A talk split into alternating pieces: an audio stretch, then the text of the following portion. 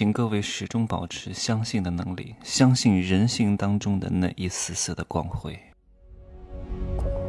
没有事实，没有真相，只有认知，而认知才是无限接近真相背后的真相的唯一路径。哈喽，大家好，我是真奇学长。今天这期节目会非常真诚啊，当然我之前的节目也非常真诚啊，今天只是格外的真诚一点。希望各位能够把这个音频真的是反复吸收，在夜深人静的时候。拿出来好好的回味啊，最好是下载起来。当自己迷茫，当自己快要变得邪恶，当自己不再相信人性的光辉的时候，拿出来看一看。其实按理说，我经历过很多人很多事啊，有过辉煌，有过失败，上过当，受过骗，曾经付出的真心也喂过狗。但是你们看我的视频哈，当然我大多数视频都是戴着面膜，你们也看不到我的眼睛。啊，我我戴面膜，我我我这个敷面膜，因为拍视频方便啊，不给自己找借口。人喜欢给自己找借口，什么今天状态不好啊，今天长得不好看啊，今天皮肤状态不好，就给自己很多理由不去拍。敷面膜呢，是去除这些理由，因为我也没有到那种彻底放飞自我的阶段哈，我还是很顾及。我呈现在各位面前的形象的，因为这个很重要，因为我自己也是希望看到自己，嗯，是一个舒适的感觉哈。当然，如果你看我戴着面膜的视频觉得不舒适，那是你的问题，不是我的问题。我觉得挺舒适的。好，那你们可以看一看我不戴面膜的视频，我的眼睛里面真的是有光的，真的是有一丝善意的。各位，一个人他能成，绝对不是因为这个人他很厉害。各位，你再厉害也得让别人认可你，你再厉害也得有也得有伯乐。这个世界上是不缺少千里马的，缺少的是发现千里马的伯乐；也不缺少美，缺的是发现美的眼睛。我为什么眼神当中还保留着这一丝光？因为什么？因为我受过教育，也受过教训啊！我信过别人，信过别人是什么呢？就是，哎呀，我信过别人而栽过跟头。然后良心喂了狗，然后呢，我也因为信过别人而获得了一个非常好的正向的反馈，收获了以心换心的这种真诚。很多贵人，很多在我人生路上帮助我的这些人，其实他看中的我是哪一点？就是我这个，我可能那个时候还是小孩儿，觉得我特别的听话。我这个听话是什么？就是我愿意听别人的意见，虽然我内心是一个非常反骨的人。反骨哈，就是正反的反，骨是骨头的骨啊。我真的是内心非常反骨的人，我我有非常强烈的自我意识，但是我觉得他讲的对，我会立刻改正，我会立刻给他回馈。然后呢，我觉得这个人不会害我，那他讲什么我就听，真的我不会怀疑。他让我干嘛？让我去听上这个课，我就去上啊。他让我买这个，我就去买，我不去怀疑他，因为你要清楚哈，你一旦怀疑，你一旦质疑，你一旦反问，你一旦诘问。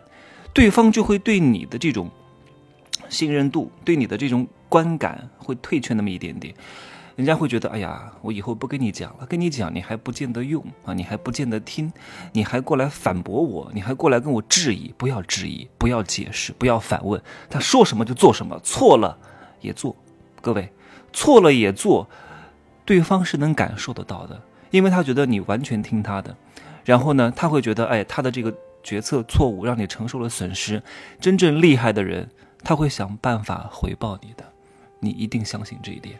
你千万别在自己没什么本事的时候怀疑这个怀疑那个怀疑这个怀疑那个，对谁都不信任。有时候适当的放出一点点信任，你是有机会获得别人一个正向的反馈的。我知道，人性就和太阳一样是没办法直视的。我遇过很多这种良心喂过狗的人啊，因为大多数人都不识好歹，大多数人。都是，都是人性很差的人，都是觉得理所应当的啊！你对他好，他觉得，哼，他还觉得自己配，他妈的！有些人不懂得感恩，我从小就知道，别人对我好不是应该的，对吧？我应该给予别人一些回馈，我应该尽我所能，看能不能帮助到他，哪怕是语言上的，哪怕是情绪价值上的，哪怕是在我力所能及。之之内的情况之下，给予一些我能给予的东西，哪怕这个东西在他看来不值钱，但是我做了也非常关键。而不是说，哎，你觉得这东西不重要，你就不做。你做与不做是两码事，别人收与不收是他的事情，但是你这个东西应该去做。所以我会在看尽人性的丑态之后，还能够隐隐约约的相信人性的光辉。虽然我看过很多人性的丑态啊，前两天还有一个短视频上的粉丝说，我要给我生孩子啊，我说你想要什么？哦，这很正常吧，对吧？我这个问题，他说他什么都不要，我吓死了，他什么都不要，太可怕了，没有目的。反而是一个巨大的隐患。一个人没有目的，这是不可能的。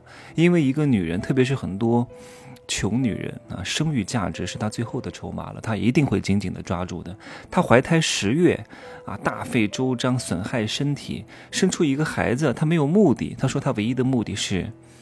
能够跟一个优质的男人，那用这个男人优质的基因传承自己的后代，可能吗？不可能的，绝对不可能的，各位。只不过呢，他想曲线救国，通过这个孩子呢和这个生父产生关系，因为如果没有这个孩子，他是绝对不可能和一个稍微优质一点的男性产生任何关系的。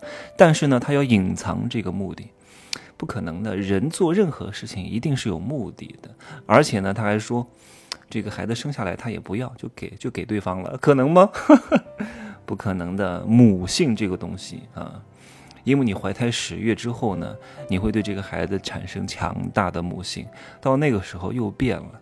而且我相对来说还算有点影响力，到时候会站在这个风口舆论的浪尖上，会处在一个非常不利的地位。所以呢，不能信。但是呢，虽然我知道这可能是一个巨大的陷阱，但我依然没有封闭。我的内心，我在内心当中还依然留着一丝丝口子，我愿意相信一些值得相信的人，这很关键。我没有彻底的出世，是我看透人性险恶之后，我依然留着一道口子，愿意敞开给对方，哪怕这一次我会受到伤害，但是你要赌上你的真诚，各位。